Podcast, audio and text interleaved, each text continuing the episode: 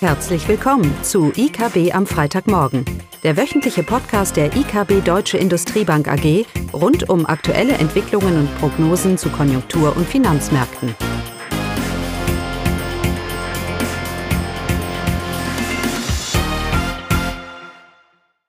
Willkommen zu IKB am Freitagmorgen mit Klaus Bauknecht und Eugenie Wiebe. Heute berichten wir über folgende Themen. Wir fangen an mit dem Konjunkturupdate zu UK. Danach gibt es einen Überblick über die Konjunkturdaten aus der Eurozone und anschließend gehen wir noch auf die USA und die Fed-Sitzung ein. Dann legen wir los mit UK. Ja, legen wir los mit UK. Jede Woche und doch kommen wir irgendwie nicht weiter. Gestern Nacht hat sich äh, die EU mit Großbritannien doch für eine Verlängerung geeinigt. Allerdings ähm, haben sich die Rahmenbedingungen hier nicht geändert. Das heißt, die Großbritannien muss weiterhin diesen Vertrag akzeptieren. Dann wird es eine Verlängerung bis zum 22. Mai geben. Tut sie das nicht, dann nur für zwei Wochen. Also die große Frage ist, was machen die Briten? Die müssen sich bewegen. Und ähm, der Vertrag wurde ja schon zweimal abgelehnt. Es bleibt also sehr fraglich, ob es beim dritten Mal anders sein wird. Ich habe morgen in der Zeitung gelesen, eine Überschrift, da heißt es, Europa ist stabil, Großbritannien ist im Chaos. Das ist nicht der Fall. Und das ist ja das Traurige an der Sache. Wenn die britische Wirtschaft wirklich im Chaos schon wäre, dann würden sich die Briten vielleicht ihrer Situation bewusst sein und würden dementsprechend eine größere Kompromissbereitschaft zeigen. Als das Referendum damals abgehalten wurde, da lag die britische Arbeitslosenquote bei um die fünf Prozent. Sie ist in der Zwischenzeit auf unter vier Prozent gesunken, gegen jeglicher Erwartungen der Volkswirte. Man hat ja erwartet, die Konjunktur trübt sich ein, infolge der Unsicherheiten, die sich hieraus ergeben. Und wäre dies in der Tat der Fall gewesen und die Arbeitslosenquote wäre dementsprechend angestiegen, ich bin mir überzeugt, wir würden heute ein anderes Ergebnis haben, dass wir, als dass wir das aktuell haben. Das heißt, die Unsicherheit hält an. Auch die Situation über einen harten Brexit hält an. Man hat, wie gesagt, eigentlich nichts erreicht. Es braucht hier eine grundsätzliche Veränderung aus britischer Sicht was diesen Vertrag angeht, die Akzeptanz dieses Vertrages und das ist für mich weiterhin sehr, sehr fraglich. Die Bank of England hat sich diese Woche getroffen, hat die Zinsen natürlich unverändert belassen. Ähm, sie fängt an, sich Sorgen über die Konjunktur zu machen. Wachstumsprognosen wurden nach unten genommen. Das erwarten wir ja auch. Auch wir gehen ja von einem eintrübenden Konjunktur ein, denn irgendwann wird dieser Brexit durchschlagen in die Realwirtschaft. Ich glaube nicht, dass sie kurzfristig die Zinsen nochmal senken wird. Die Frage wird eher sein, zu welchem Maße sie ausreichend Liquidität den britischen Banken in dieser Übergangsphase, in dieser möglichen Krisensituation hier bereitstellen, bereitstellen wird. Aber es bleibt eine, ein doch äh, eine große Überraschung, dass diese Briten und die britische Wirtschaft weiterhin in einer solchen guten Stimmung ist. Und die Haltung, dass man mal abwartet, was passiert, die natürlich dadurch sehr stark gestützt wird und so man eigentlich nicht viel weiterkommt. Und das kann man eben sehen im House of Commons, wenn die Briten da, da diskutieren. Wie ist denn in Europa generell, Eugenia, die Stimmung? Sehen wir da endlich eine Verbesserung? Ja, in der Tat. Ähm, es gibt so erste Anzeichen einer langsamen ähm, Stabilisierung in der Eurozone. Ähm, das bestätigen erstmal die Zahlen der ZDW-Konjunkturumfragen, äh, die diese Woche herausgekommen sind.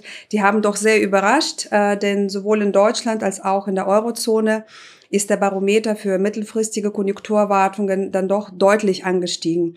In Deutschland war der Anstieg um 9,8 äh, Punkte und in der Eurozone sogar um 14 Punkte zu verzeichnen. Und das ist natürlich positiv zu sehen, ähm, denn die Entwicklung des Barometers bedeutet, dass man jetzt die Risiken äh, mittelfristig für die Wirtschaft in Deutschland und ähm, in der Eurozone als weniger dramatisch empfindet.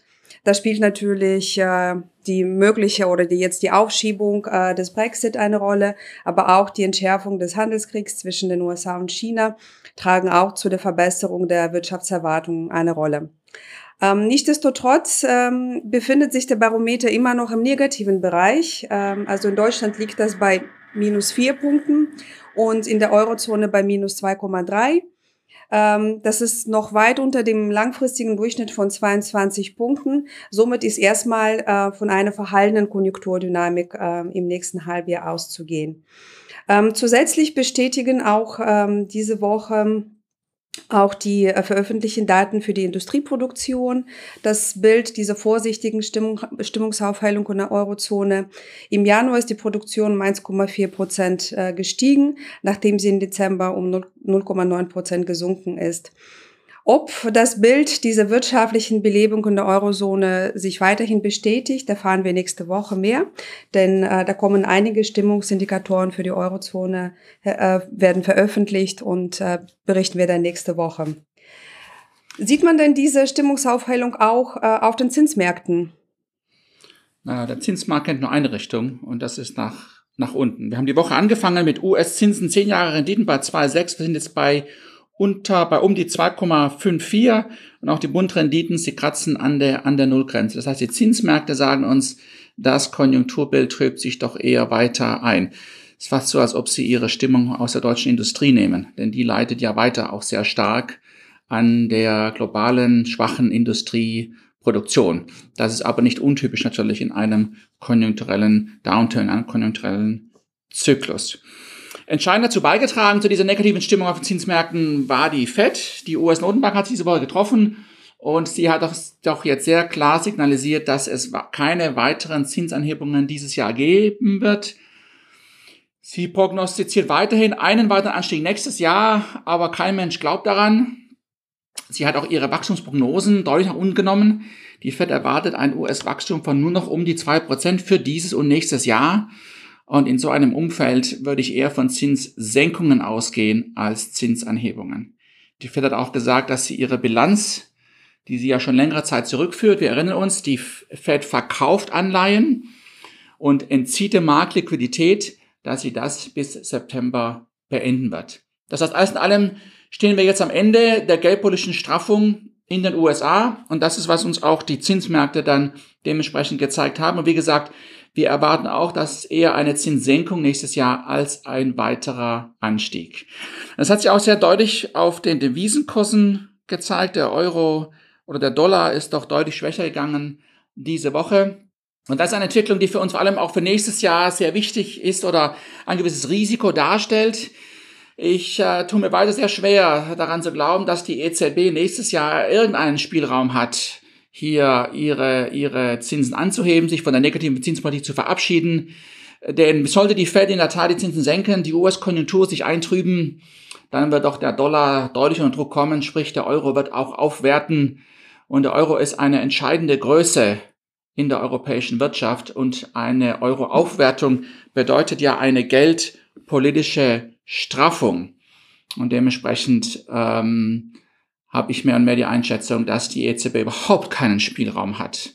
Vor allem, wenn die Fed jetzt schon hier so zögerlich agiert und die Wende einleitet äh, in ihrer Straffung, dass da die EZB irgendetwas nächstes Jahr tun kann. Wir sind übrigens nicht ganz so negativ über die USA. Wir glauben, dass die Wirtschaft nächstes Jahr, diese nächstes Jahr durchaus auch leicht über den 2% wachsen kann.